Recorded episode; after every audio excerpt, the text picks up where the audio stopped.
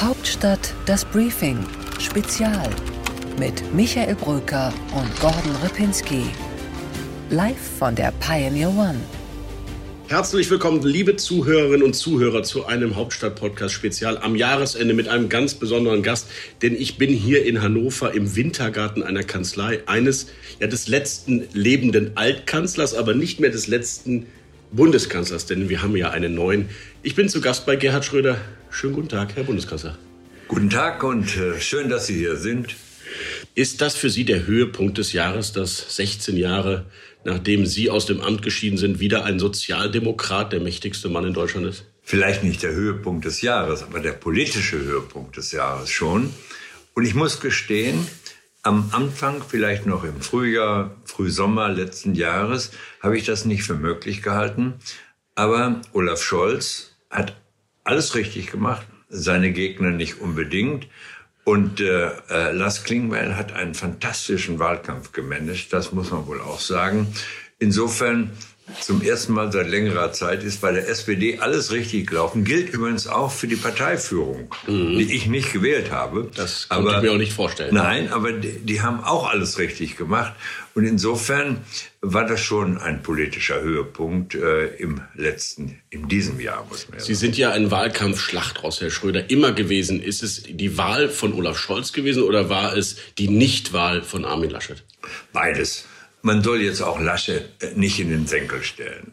Das ist ein ehrenwerter Mann, aber der hat es auch nicht leicht gehabt. Die ständigen Querschüsse aus Bayern haben es ihm nicht erleichtert.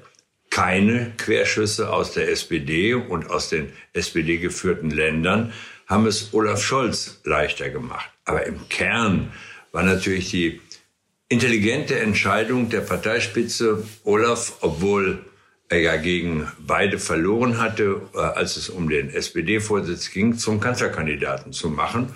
Respekt, muss ich sagen. Und ohne Olaf Scholz äh, wäre es nicht gelungen. Wie kann ich begründen, dass einer nicht gut genug ist für die Partei, aber gut genug fürs Land?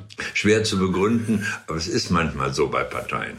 Warum ist er denn der Richtige gewesen? Wollten die Deutschen vielleicht doch am Ende eine Art Fortsetzung der Ära Merkel nur mit sozialdemokratischen Mitteln? Nein, ich meine, ein bisschen äh, Sozialdemokratie hat es ja auch immer in der Politik von Frau Merkel gegeben. Ich finde es nicht fair, beide miteinander zu vergleichen.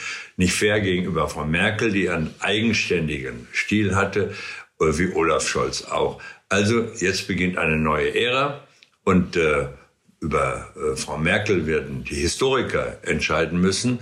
Über Olaf äh, wird äh, die Gegenwart entscheiden und die nicht unerheblichen wirklichen Herausforderungen, die er bewältigen muss. Der selbstbestimmte Abgang aus so einem Amt ist Ihnen ja damals nicht ganz gelungen, Herr Schröder. Das kann man so sagen. Äh, und es gibt ja immer noch eine Kultsendung im deutschen Fernsehen, ich glaube im ZDF oder in beiden Fernsehen. Auf jeden Fall bei YouTube immer zu sehen. Die ja. das deutlich machen. Ja, ist ja in Ordnung.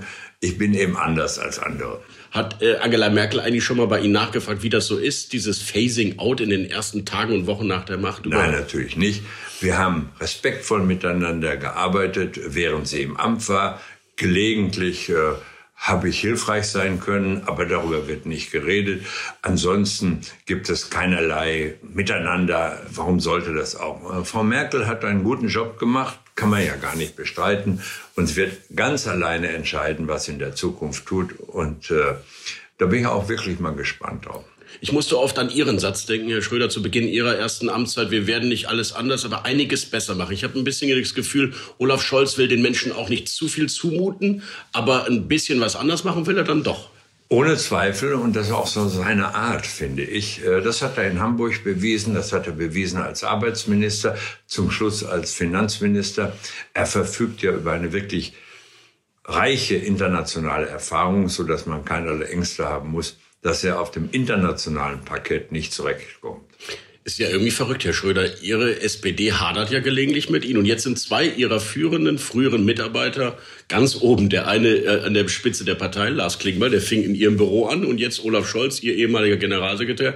Ist doch noch ein bisschen Schröder-SPD vorhanden? Nein, das kann man nicht sagen. Man soll das auch nicht personalisieren. Aber was mich natürlich freut, dass da Menschen, mit denen ich gerne und erfolgreich zusammengearbeitet haben, jetzt das erreicht haben, was sie wollten. Olaf so ist mein Eindruck, wollte eigentlich immer Bundeskanzler werden. Ja, schon ich, damals hatten Sie das gespürt. Ich hatte das Gespür, dass er das jedenfalls äh, ins Auge gefasst hat. Und Lars Klingbeil ist ja nun deutlich jünger. Wir wollen mal schauen, was aus dem noch wird.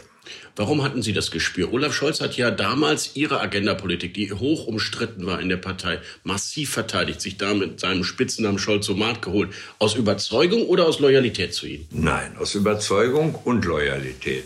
Überzeugung musste dabei sein bei ihm. Und genau das war der Grund, warum ich sagte oder dachte, er kann das schaffen. Weil er in einer bestimmten schwierigen Situation, politischen Situation, nicht zuletzt innerhalb der SPD, aber auch im Verhältnis zu den Gewerkschaften gesagt hat, nein, das ist richtig. Wir müssen das machen. Und es ist ja bewiesen, dass es richtig war. Denn ohne die Agenda wäre Deutschland heute nicht die stärkste Wirtschaftsmacht unangefochten in der Europäischen Union und äh, hätte auch nicht die Chancen gehabt, das, was notwendig ist, in der Wirtschaftskrise und in der Pandemie äh, sowohl innerhalb Deutschlands auch, auch innerhalb der Europäischen Union wirklich materiell zu bewerkstelligen. Was glauben Sie, was ist der Kern von Olaf Scholz? Äh, jedenfalls ist er ein sehr intelligenter Mann, sehr belesen im Übrigen und äh, ist jemand, äh, der eine Position hat und die auch durchhält. Das hat er bewiesen bei der Verteidigung der Agenda. Das wird er jetzt auch im Amt beweisen. Aber er ist kein Linker in der SPD. Was immer das heißt. Na, Linker in der SPD, das wäre ein bisschen schwierig, wenn man ihn da da klassifizieren würde. Weder in Hamburg war er das, noch äh, in der jetzigen SPD. Aber diese Schemata links, rechts innerhalb der SPD, die sind ja durchlässig. Schauen Sie, der neue Generalsekretär wird sich auch entwickeln. wir versuchen immer einzuordnen, Herr Schröder. Das ja, ist klar. nicht nur eine journalistische Marotte, so sind wir Menschen. Wir wollen eben gerne Strukturen auch in nee, unserem nee, Denken nee, haben. So sind nicht nur wir Menschen, sondern es sind nur Journalisten. Das ist ihres Amtes. Na gut, okay, dann ist das unsere Marotte. Aber nochmal zu der Führungsfigur Olaf Scholz. Er hat ja diesen Satz gesagt, wer Führung bestellt, der bekommt sie bei mir auch. War er auch bei Ihnen schon ein Machtbewusster und woran erkennt man das eigentlich? Ohne Zweifel. Das erkennt man vor allen Dingen darin, dass er eine einmal für vernünftig gehaltene Position auch gegen Widerstände beibehält und nicht ein schwankendes Rohr im Winde ist. Das ist er nämlich nicht. Und äh, deswegen war das erkennbar, dass seine Karriere jedenfalls als Generalsekretär nicht zu Ende war. Ob er denn nun wirklich Kanzler werden würde in unruhigen Zeiten, das stand ja lange Zeit auf einem anderen Blatt. Aber weil er an sich selber geglaubt hat und seine Position nicht preisgegeben hat, war es immer möglich. Ja, Ihr Plädoyer war ja auch immer, wer schon an sich selbst nicht wirklich glaubt, der kann auch die Menschen nicht überzeugen. Und Olaf Scholz war ja fast alleine mit dem Gedanken, natürlich neben Wolfgang Schmidt noch, dass er Bundeskanzler werden könnte. Ja. Selbst Sie haben nicht dran geglaubt. Nein, ist doch verrückt. In einer bestimmten Zeit nicht. Die Umfragen waren so im Keller. Das hat natürlich mit dem Zustand der SPD zu tun und mit der Frage, Warum hat die SPD nicht ihren besten Mann zum Vorsitzenden gemacht? Im Ergebnis zeigt sich, war vielleicht gar nicht falsch. Mhm. Ich versuche herauszufinden, wo er in der Riege der sozialdemokratischen Kanzler sein könnte. Sicherlich doch eher ein Helmut Schmidt als ein Willy Brandt, oder? Von der Art und Weise Politik ja, zu machen. Von der Art und Weise Politik zu machen. Er ist Hamburger und ich glaube, sein großes Idol ist äh, Helmut Schmidt und das soll auch so bleiben. Das hat ja auch eine Berechtigung. Äh, von daher sollte man auch das nicht auseinander definieren, sondern ich finde, jeder, der äh, als Sozialdemokrat in diesem nicht so ganz einfach für die Sozialdemokraten gesellschaftlichem Umfeld äh, Kanzler werden kann, hat es schon verdient, als eine eigenständige Persönlichkeit betrachtet zu werden. Und er verdient das auch. Klar werden wir auch, aber so ein bisschen habe ich das Gefühl, mit Ihnen ging auch so der letzte Bauchpolitiker aus diesem Amt. Was heißt Bauchpolitiker? Emotional, Jeder spontan. der Politiker hat einen Bauch. Äh. Ich im Moment keinen zurzeit. Oh, Sie sind dünner geworden, Herr Bundeskanzler, ja, muss ich zugeben. Also, äh, ja, Guter Einfluss. Ich, ich glaube, an. dass äh, jeder seinen eigenen Stil hat und auch finden muss. Bei mir sind manchmal Entscheidungen, vielleicht die eine oder andere zu viel, wie man so sagt, aus dem Bauch getroffen werden. Olaf ist sehr viel rationaler, gar keine Frage. Nun, auf der anderen Seite, äh, die Entscheidungen, die ich gelegentlich treffen musste, waren auch rationale Entscheidungen, gar keine Frage. Aber äh, in bestimmten Phasen muss man sehen, nehmen Sie den Irakkrieg, gar nicht mal die Agenda, den Irakkrieg, muss man auch mal sehen, liebe Freunde in Amerika, wir sind nicht überzeugt, wie mein damaliger Außenminister Joschka Fischer das auf den Punkt gebracht hat. We are not convinced in medial erregten. Das war jetzt, glaube ich, Englisch. Ne? Ja, genau, Herr Schröder. Aber ich glaube, Sie haben es verstanden. Joschka Fischer hat es ja auch auf Englisch gesagt auf der Münchner Sicherheitskonferenz. So. Ja, nur noch mal zu Ihrer Erinnerung, lieber Herr Schröder. Ja. Ich meinte, die medial erregte Demokratie lässt doch vielleicht auch gar nicht mehr einen wie Sie zu, der vielleicht das sagt, was er denkt in dem Moment. Alles muss abgewogen werden. Es sind unglaubliche Konflikte in einer Dreierkonstellation, in der neuen Weltordnung, dass jeder Satz gewogen werden muss. Ja, nee, Stimmt nee, das? Nee. Nein, das wäre ja schade. Sag mal, weltweit klar. Also Sie können nicht, äh, wenn es etwa um Konflikte äh, zwischen Amerika und China geht oder um den Konflikt jetzt äh, angeblichen Konflikt an der ukrainischen Grenze geht, dann können Sie keine irrationalen Entscheidungen treffen. Das ist völlig klar. Aber gelegentlich muss in der Innenpolitik, vor allen Dingen in der Kulturpolitik auch nochmal durchschimmern, dass Sie nicht nur Kanzler sind, sondern auch ein Mensch mit Vorlieben und mit, äh, naja, das Gegenteil von Vorlieben. Manch einer soll bei der ersten Regierungserklärung von Olaf Scholz im Bundestag eingeschlafen sein. Ach, das ist Quatsch. Äh, die haben alle zugehört, da bin ich ganz sicher. Vor allen Dingen die Opposition natürlich, weil sie sofort gesucht haben, wo sind denn die Angriffspunkte. Das ist natürlich auch richtig in den parlamentarischen Diskussionen. Da können sie nicht schlafen. Ich glaube, da hat keiner geschlafen.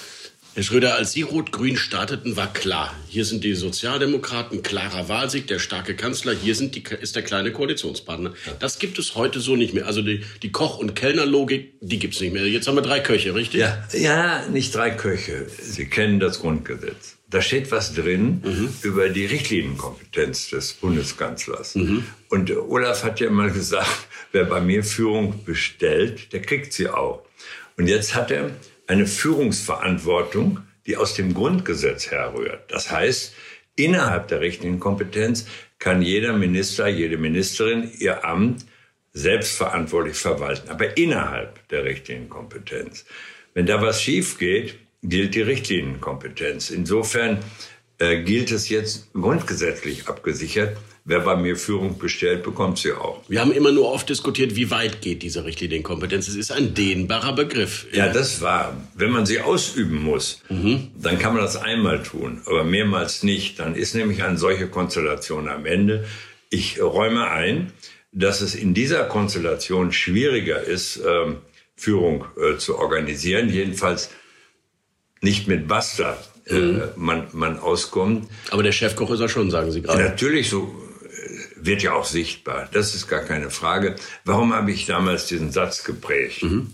Deswegen, weil es in der damaligen Zeit äh, gegen Rot-Grün unglaubliche Vorbehalte in unserer Gesellschaft gab. Nicht so sehr gegenüber der SPD, die hatten ja Willy Brandt, Helmut Schmidt als Kanzler erlebt, aber Rot-Grün war bis auf Niedersachsen gescheitert. Mhm. Ne? Niedersachsen hat das zum ersten Mal erfolgreich unter meiner Führung durchgeführt. Und damals gab es immer noch Ängste gegenüber Rot. Vor allen Dingen im bürgerlichen Lager, klar. Aber so, mhm. heute ist doch die, machen wir uns doch nichts vor, die Grünen sind eine stramm bürgerliche Partei. Ohne Wenn und Aber. Und wenn man sie so auftreten sieht, wird das auch deutlich. Ne? Also wenn ich mir so vorstelle, wie ausschließlich wichtig denen das transatlantische Bündnis ist, dann frage ich manchmal, was denkt eigentlich der ganz frühe Joschka Fischer darüber? Wir kommen gleich zur Außenpolitik, Herr Schröder. Sind Sie ein bisschen heimlich froh, dass es doch nicht für ein Linksbündnis gereicht hat und die Liberalen mit in der Regierung sind? Als pragmatischer Sozialdemokrat der Mitte? Nicht nur heimlich froh, ich bin unheimlich froh. Das hätte äh, vor allem die SPD in riesige Probleme gebracht. Und äh, insofern ist das eine Konstellation, die der gesellschaftlichen Situation in Deutschland entspricht. Das zu managen, traue ich äh, Olaf Scholz zu. Es ist insbesondere eine interne Managementaufgabe. Ja, weil man die Animositäten, man die Mentalitäten ja. der kleinen Partner immer wieder ja. abwägen muss? Ja, nein, weil es natürlich zwischen Grünen und äh, auf der einen Seite und FDP auf der anderen Seite größere Unterschiede gibt, als wir seinerzeit bei Rot-Grün hatten, obwohl es auch bei uns natürlich manchmal geknirscht hat.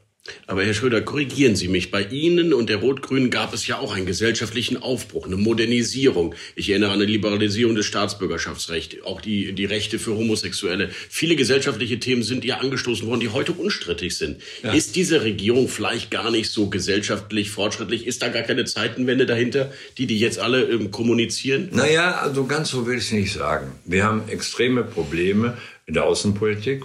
Wie geht man mit äh, China zum Beispiel um? Will man sich wirklich an einem Handelskrieg der Amerikaner mit China beteiligen?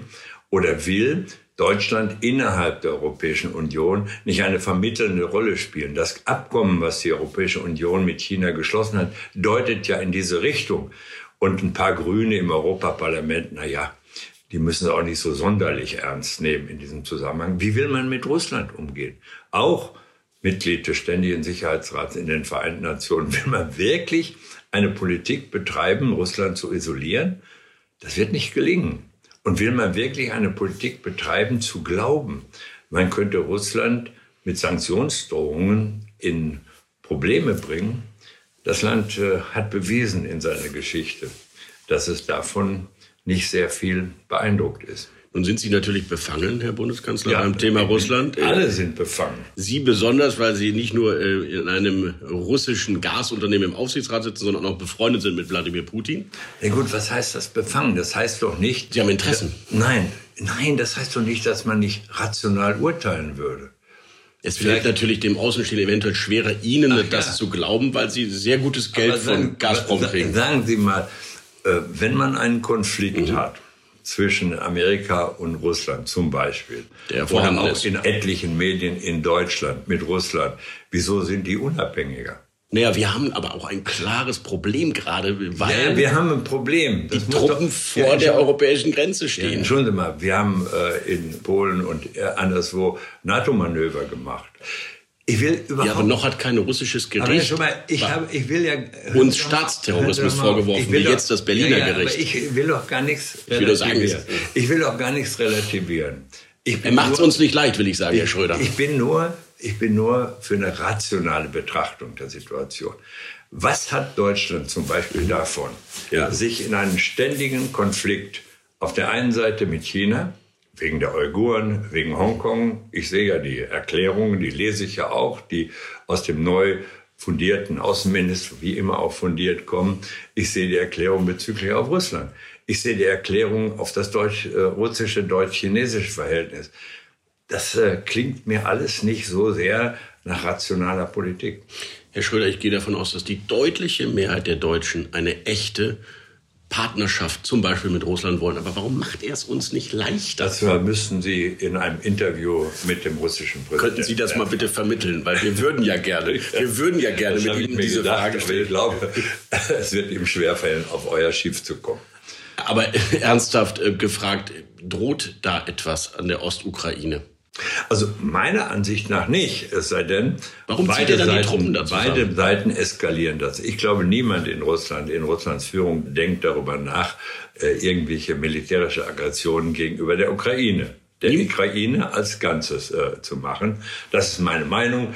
Äh, ich kann keine Gewähr dafür äh, übernehmen, dass sich Konflikte nicht hochschaukeln können, will ich auch nicht, aber das ist meine Meinung jedenfalls.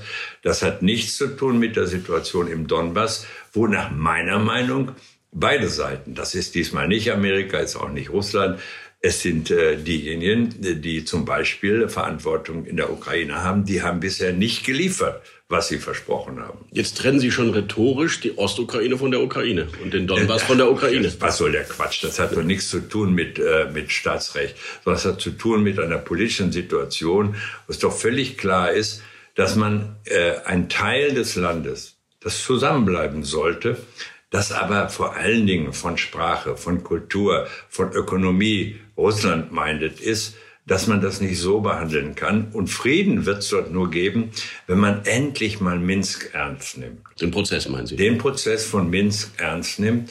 Und Wo man sich gegenseitig vorwirft, die halten ja, sich ja, nicht dran, die halten sich ja nicht so. dran. Und äh, ich äh, entnehme aus Ihren Worten, dass Ihre Bereitschaft, sozusagen das rational zu betrachten, unterentwickelt ist. Deswegen frage ich ja jemanden, der, der mich immer wieder auch bereichern kann mit neuen Argumenten. Ja. Herr Schröder, wie, wie, was wäre eine Lösung für die Ukraine? Gibt es Vorbilder, europäische, man, manche sagen Finnland, wie man es schaffen kann, dass ein Land zwischen der NATO und Russland, das offenbar sehr konfliktär ist, langfristig befriedet da, werden kann? Ich will da keine, keine äh, Perspektiven entwickeln, ist nicht meine Sache. Aber eins ist doch klar, es sind in der Vergangenheit Fehler gemacht worden sehr deutliche, als man versucht hat, die Ukraine sowohl in die NATO zu kriegen, als auch äh, im Grunde das Angebot zu machen. Ihr seid alsbald in der EU. Ich will nur leise hinzufügen, die Ukraine in die EU wird ein bisschen teurer als Griechenland. Das muss man wissen. Und zwar. Aber wer will das denn? Wer will die Ukraine in die EU holen? Naja, gibt es auch viele Diskussionen darüber. Die Amerikaner der, sagen, lass die Ukraine selbst entscheiden. In, in der, ja gut, in der Ukraine gibt es sehr viele Diskussionen darüber. Das wissen Sie doch genauso, was die NATO-Mitgliedschaft angeht. Man muss nur wissen, die Russen haben natürlich zu Recht und auch äh, vernünftigerweise akzeptiert, dass die ehemaligen Staaten des Warschauer Paktes sowohl EU als auch NATO-Mitglieder werden. Für die Ukraine kann ich nachvollziehen, jetzt mal jenseits der Frage, ob was richtig oder falsch ist, kann ich nachvollziehen, dass es für Russland ein ganz anderes politisch-emotionales Problem ist, einen ehemaligen Teil der Sowjetunion sozusagen als NATO-Mitglied zu sehen und damit die NATO genau an ihrer Grenze zu haben. Und zwar in einem Land, das ehemals zur Sowjetunion gehörte. Also da würde ich schon sagen, sind ein bisschen Sensibilität notwendiger als in anderen Fragen. Gibt es ja auch Stimmen, auch in Deutschland. Auch in Europa bin ich auch der Meinung, gibt es kaum einen führenden Staatschef, der sagt, die Ukraine soll in die NATO oder in die EU. Naja, also die Hoffnungen auf der anderen Seite sind anders. Okay. Und die Befürchtungen eben auch. Also wie umgehen mit schwierigen Partnern? Da kamen wir ja her, Herr Schröder. Ist Realpolitik am Ende schlicht nur noch interessengeleitet und eine wertegeleitete Außenpolitik naiv? Ja, also was stellt man sich unter wertegeleitete Außenpolitik vor? Hat Ihr sozialdemokratischer Bundeskanzler jetzt im Koalitionsvertrag stehen? Ja, ja klar. Was, was heißt das denn? Das heißt doch, dass man... Dass wir unsere Werte nicht verraten zumindest. Nein, das heißt doch, dass man selber keine Fehler macht. Gibt es eigentlich im Rahmen derer, die einer wertegeleiteten Außenpolitik verbal das Wort äh, tragen, mhm. also zum Beispiel alle NATO-Mitglieder, den gleichen Impetus zu sagen, die Werte sind unverzichtbar für uns, in der Innenpolitik auch.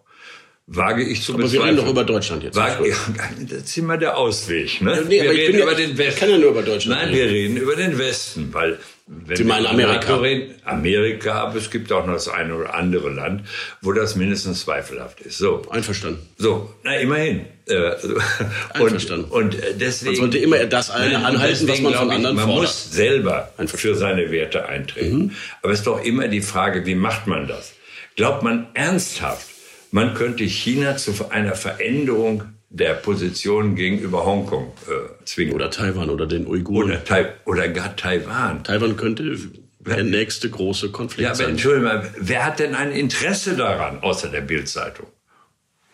Naja, wir haben ein Interesse daran, dass unsere Partner nicht andere Länder überfallen, dass ja, Menschenrechtsverletzungen nicht Selbstverständlichkeit. Und ich frage ja, welche ist die Politik was soll die das denn? Welche Möglichkeiten haben Sie denn, ein Land wie China innenpolitisch dazu bewegen, eine andere Position gegenüber Taiwan einzunehmen. Ist doch abenteuerlich, diese Vorstellung zu haben. Deswegen ist ja meine Frage, Herr Schröder, ich glaube ja, dass das stimmt. Wir, wir ja, können China also, zu gar nicht, aber was heißt das dann für unsere Außenpolitik mit China? Alles akzeptieren? Das heißt, nein, das heißt doch überhaupt nicht alles zu akzeptieren, sondern was sind denn die Bedingungen unserer Außenpolitik? Unsere außenpolitischen Bedingungen sind doch, dass man zum Beispiel versucht, über Dialog mit China zu einer Weltklimapolitik zu kommen. Ich wundere mich, dass das bei den Grünen auf einmal völlig nicht mehr sichtbar ist. Glauben Sie denn ernsthaft, Sie könnten China dazu bringen, zu einer Weltklimapolitik stufenweise jedenfalls äh, Zustimmung zu geben, wenn Sie gleichzeitig äh, mit dem erhobenen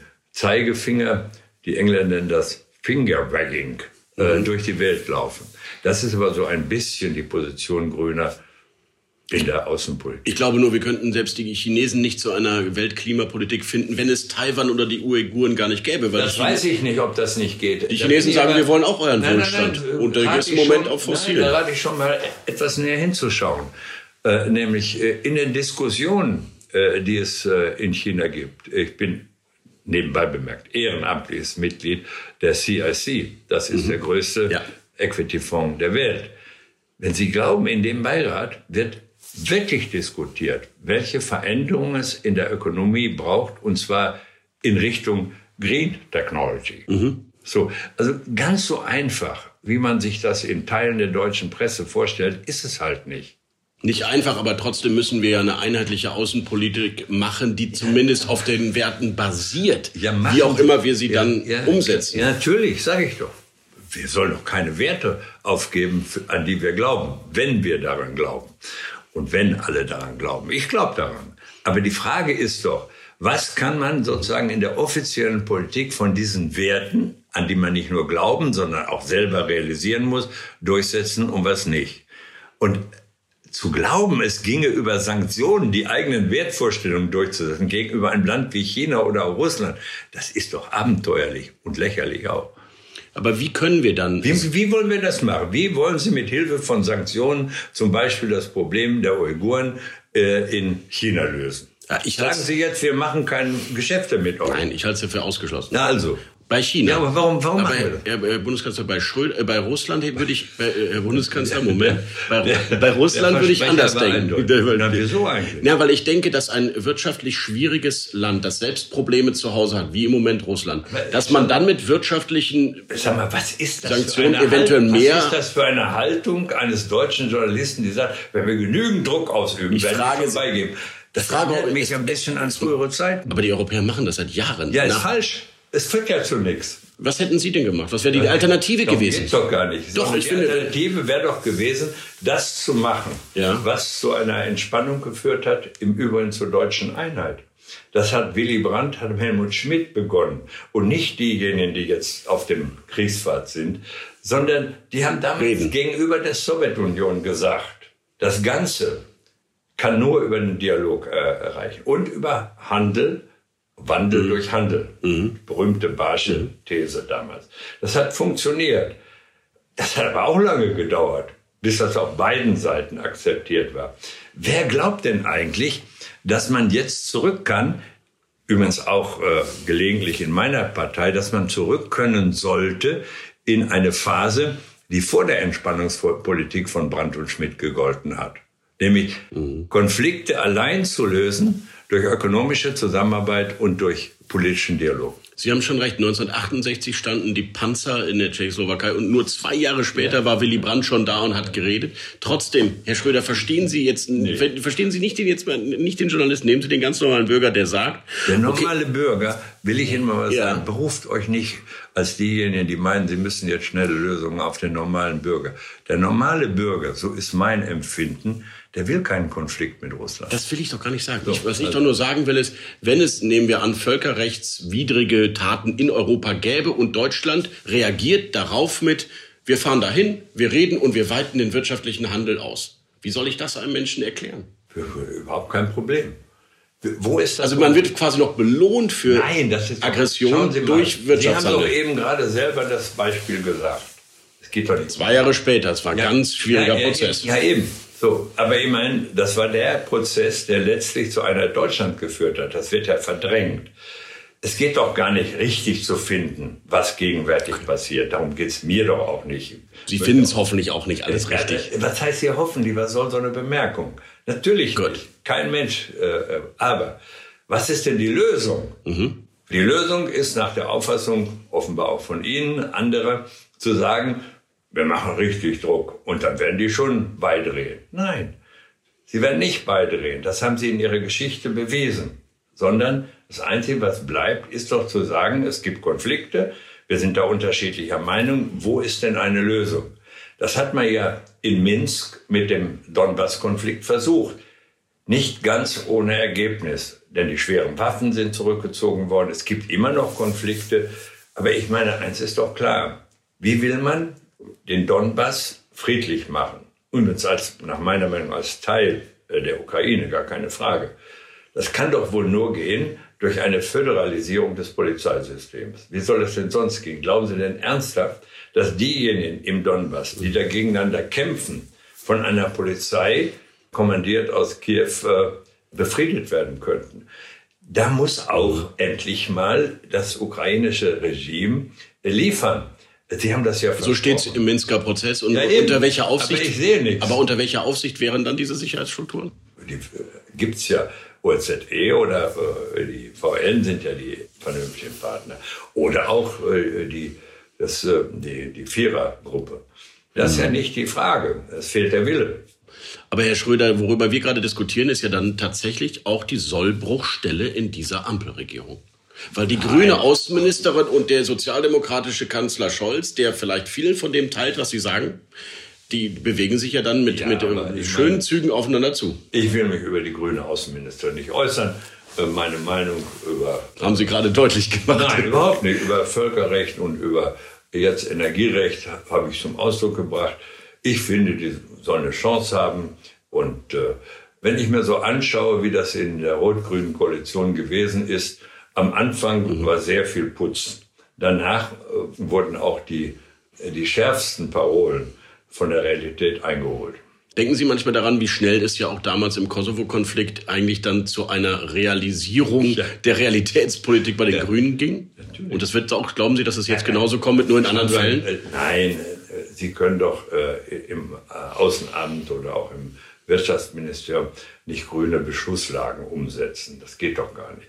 Nehmen Sie mal das Außenministerium. Ich finde, ich weiß nicht, ob in dem Wirtschaftsministerium, ob das funktioniert angesichts der unterschiedlichen Kulturen in dem Ministerium, Klima und Wirtschaft zusammenzubringen. Wir brauchen ja auch im Wirtschaftsministerium noch gelegentliche Entscheidungen, die mit schlicht existierenden Arbeitsplätzen und mit Perspektiven für die bestehenden Arbeitsplätze in der Automobilindustrie, in der Maschinenbauindustrie zu tun haben. Das brauchen wir auch noch.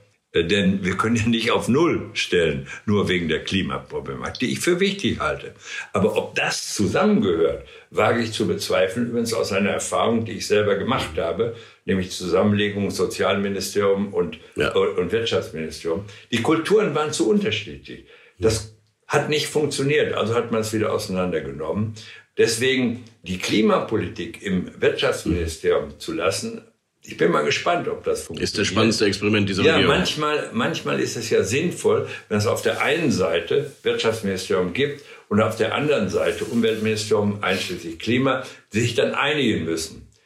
Ich habe viele Verhandlungen geführt äh, zwischen dem Wirtschaftsministerium, dem damaligen Staatssekretär dort äh, und auch Herrn Clement und äh, Herrn Trittin auf der anderen Seite. Zu dritt oder zu viert, wer immer dabei war. Jedenfalls war klar, die hatten unterschiedliche Positionen und man musste einen Kompromiss finden. Jetzt müssen die einen Kompromiss organisieren im Ministerium selber. Manchmal schwieriger, als wenn die Chefs das machen. Mhm. Ich dachte auch an den Anfang Ihrer äh, Amtszeit, was die wirtschaftlichen Druck betrifft. Fünf Millionen Arbeitslose, damals ähm, große Umwälzungen. Stehen wir eventuell dann doch wieder vor einer richtig heftigen wirtschaftlichen Situation in Deutschland, wenn ich an die Energiepreise denke, an die Verbraucherpreise, die Rückkehr der Inflation. Schauen Sie doch mal nur an, nehmen wir mal die Gaspreise. Dann wird ja gesagt. Womit Sie sich ein bisschen mehr auskennen. Ja, ja, ja. ja.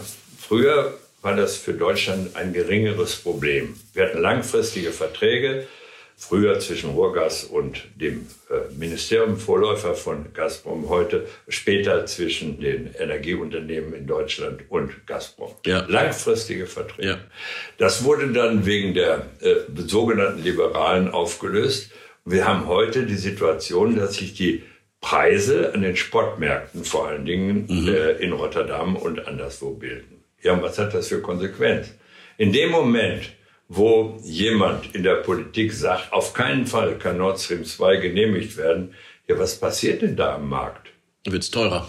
also, klar. Ja, immer denken diejenigen, die so etwas erzählen, mal eben in einer Pressekonferenz, gar nicht darüber nach, was das für Konsequenzen hat? Natürlich hat's Konsequenzen Aber kann man für die dann die Konsequenzen gegenüber den äh, sagen, das ist keine Konsequenz, die wir verantworten, das ist eine Konsequenz, die Russland verantwortet. Liegt natürlich auch daran, dass das Angebot zurückgeht. Die Niederländer sind, äh, sind nicht mehr da, ja, als die Norweger sind nicht mehr da. Kann keiner das heißt, nee, ich sag ja nur, ich, ich versuche es ja nur zu erklären, dass ich kann natürlich amerikanisches Fracking-Gas holen. Ja, Oder russisches Gas von. Nein, wir können amerikanisches Fracking-Gas holen. Es würde gegenwärtig noch in Rotterdam angelandet werden müssen, muss weiter transportieren, wo auch immer. Richtig. Aber ich meine, es ist auch wie teuer. Eine, wie ein, ja, es gibt ja noch ein Argument. Schauen Sie, Sie können doch nicht hergehen als Grün und Fracking-Gas, was Sie ja in Deutschland in der norddeutschen Teamebene gewinnen können, diskriminieren und dann sagen, aber wenn das aus Amerika kommt, das macht nichts. Wir sind äh, auf Jahre hinaus noch auf Gas Ja, angewiesen. natürlich. Vor allen Dingen dann, wenn wir die Energiewende wirklich ernst nehmen. Mit wir sind raus aus der Kernenergie, wollen ja noch nicht wieder rein. Bin ja mal gespannt, wie das sich in Europa zwischen Deutschland und Frankreich entwickelt. Wenn die EU-Kommission ernst meint und will Kernenergie als Renewable sozusagen Ja. einstufen. Nachhaltige was Energie. Der grüne Teil der Regierung dazu. Hat schon klar gemacht, Frau Baerbock, dass sie das nicht akzeptiert. Mhm, naja, wir werden sehen, was das im deutsch-französischen Verhältnis bedeutet. Äh, Das ist das eine. Das andere ist, wir sollen früher aus der Kohle raus. Ne? 2030 am besten. Ja, aber wir können doch gar nicht so viel Renewables gewinnen, wie wir brauchen würden, wenn das wirklich passierte. Also bräuchten wir als äh, Übergangstechnologie jeder vernünftige Mensch in der Wissenschaft, in der Politik sagt das. Ich meine jetzt vernünftig. Also brauchen wir für eine Übergangszeit auch Gas, obwohl das äh, äh, aus äh, nicht renewablen Energieträgern besteht. Also brauchen wir das. Es gibt Studien darüber, dass wir eigentlich, um den jetzigen Kohleausstieg hinzukriegen, schon drei Gaskraftwerke bauen müssten. Es sollen ja sogar neue gebaut werden. Ja, immerhin. Die Experten geben Ihnen recht, jetzt könnte trotzdem Nord Stream 2 wegen juristischer europäischer Rechtslegung doch nicht kommen. Nein, das glaube ich nicht, weil wir werden alle Voraussetzungen erfüllen. Es sei denn, man möchte ein Verfahren, das nach rechtlichen Grundsätzen abläuft, so politisieren, aber ich hoffe nicht, dass das die gesamte Regierung will. Aber erklären Sie mir, Herr Schröder, warum so viele europäische Länder auch dagegen sind. Gar nicht mal jetzt Deutschland. In der SPD ist die Lage klar, Nord Stream 2 soll ans Netz gehen und kommen, aber es gibt eben Frankreich, Europäische Parlament, natürlich auch die Anrainer. Also ich möchte mal sagen, es gibt Interessen, wirtschaftliche Interessen in der Ukraine, auch in Polen. Das ist ja nachvollziehbar. Bei der, Frankreich ist bei auch der- dagegen. Frankreich hat, hat einen Punkt, ob die wirklich dagegen sind, wird sich zeigen, hat den Punkt äh, Atomenergie. Ne?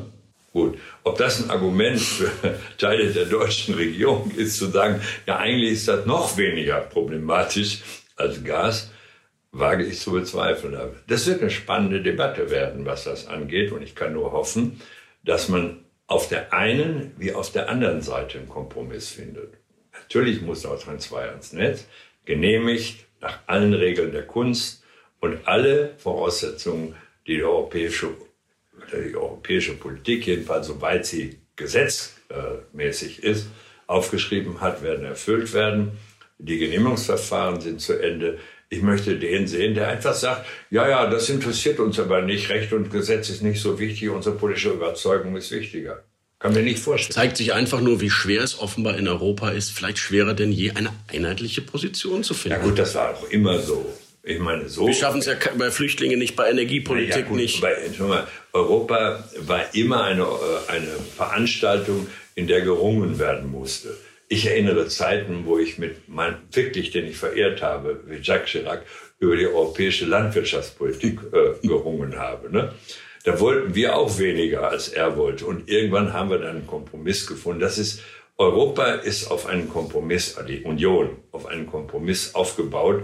Und ich finde, das bekommt uns auch gar nicht so schlecht. Herr Schröder, wir sind ja hier bei einem versöhnlichen Jahresend-Podcast, deswegen müssen wir von den strittigen Themen jetzt unbedingt nochmal zu den... Das Was war, haben denn, wir fast geschafft. was war denn der schönste Moment für Sie? Ach Gott, private Momente sind noch schöner als äh, politische. Aber Sie sehen fit und gesund aus. ja gut, das hat auch Gründe. Die Ernährung hat sich umgestellt. Herr Schröder, seien Sie ehrlich. Andere Dinge auch. äh, vor allen Dingen bin ich glücklich. Und das hat, muss ich einfach sagen, hat sehr viel mit meiner Frau zu tun. Aber das ist jetzt auch das Einzige, was ich privat sage. So. Und äh, Lieber Herr Schröder, man kann manches ja davon bei Instagram sehen. So ganz privat ist es ja dann auch ja, nicht. ja, ist ja gut, ist ja in Sie Ordnung. haben sogar schon Bratkartoffeln gekocht Ja, bei Instagram. Deswegen wollte ich schon fragen, ob Sie Weihnachten auch noch mal sowas erst machen. gekocht und dann gebraten, nur wenn Sie das auch mal versuchen wollen. Also danke für den Kochen Nachhilfe. alleine reicht nicht. Ne? Also äh, weiter. Das, Im Privaten, wenn irgendwas gut geht, ist halt immer wichtiger als die große Politik. Aber in der großen Politik hat mich wirklich gefreut der Wahlsieg meiner Partei und hat mich gefreut, dabei sein zu können, wie nach langer Zeit ein Sozialdemokrat wieder Bundeskanzler wurde. Und was ich mir erhoffe, ist, dass diese schwierige Konstellation gut geht. Wir werden wir aber es verfolgen, vielleicht auch in einem Podcast.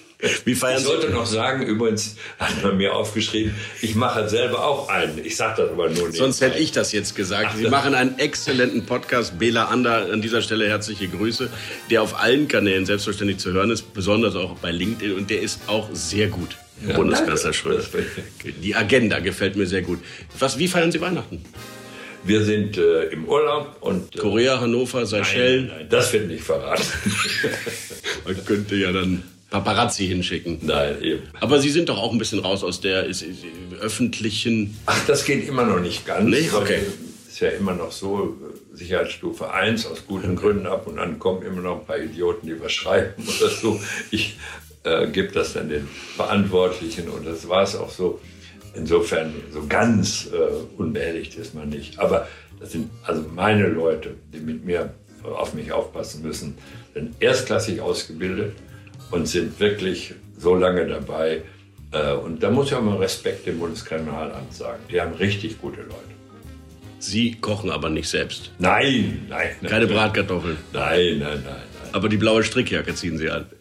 Die ist schon Kult jetzt, Herr Schröder. Wie, wieso? Ja, weil sind Sie nicht selber bei Instagram auch manchmal und sehen, was Ihre Ja. Frau postet? Ihre Ja. blaue Strickjacke, Ja. die Adventsbilder, ist jetzt schon Kult. Aber ich meine, das ist eine, Wird diskutiert. eine schöne, bequeme Jacke zu Hause. Sie haben sich modisch sehr verändert, Herr Schröder. Wieso? Ich war doch, bin doch immer noch ordentlich angezogen. Gut, dann lassen wir es dabei. Lieber Herr Bundeskanzler, ich bedanke mich und wünsche Ihnen persönlich alles Gute, viel Gesundheit und einen schönen Jahresausklang. Herr Brücke, ich kann es zurückgeben. Aus vollem Herzen. Dankeschön. Hauptstadt das Briefing Spezial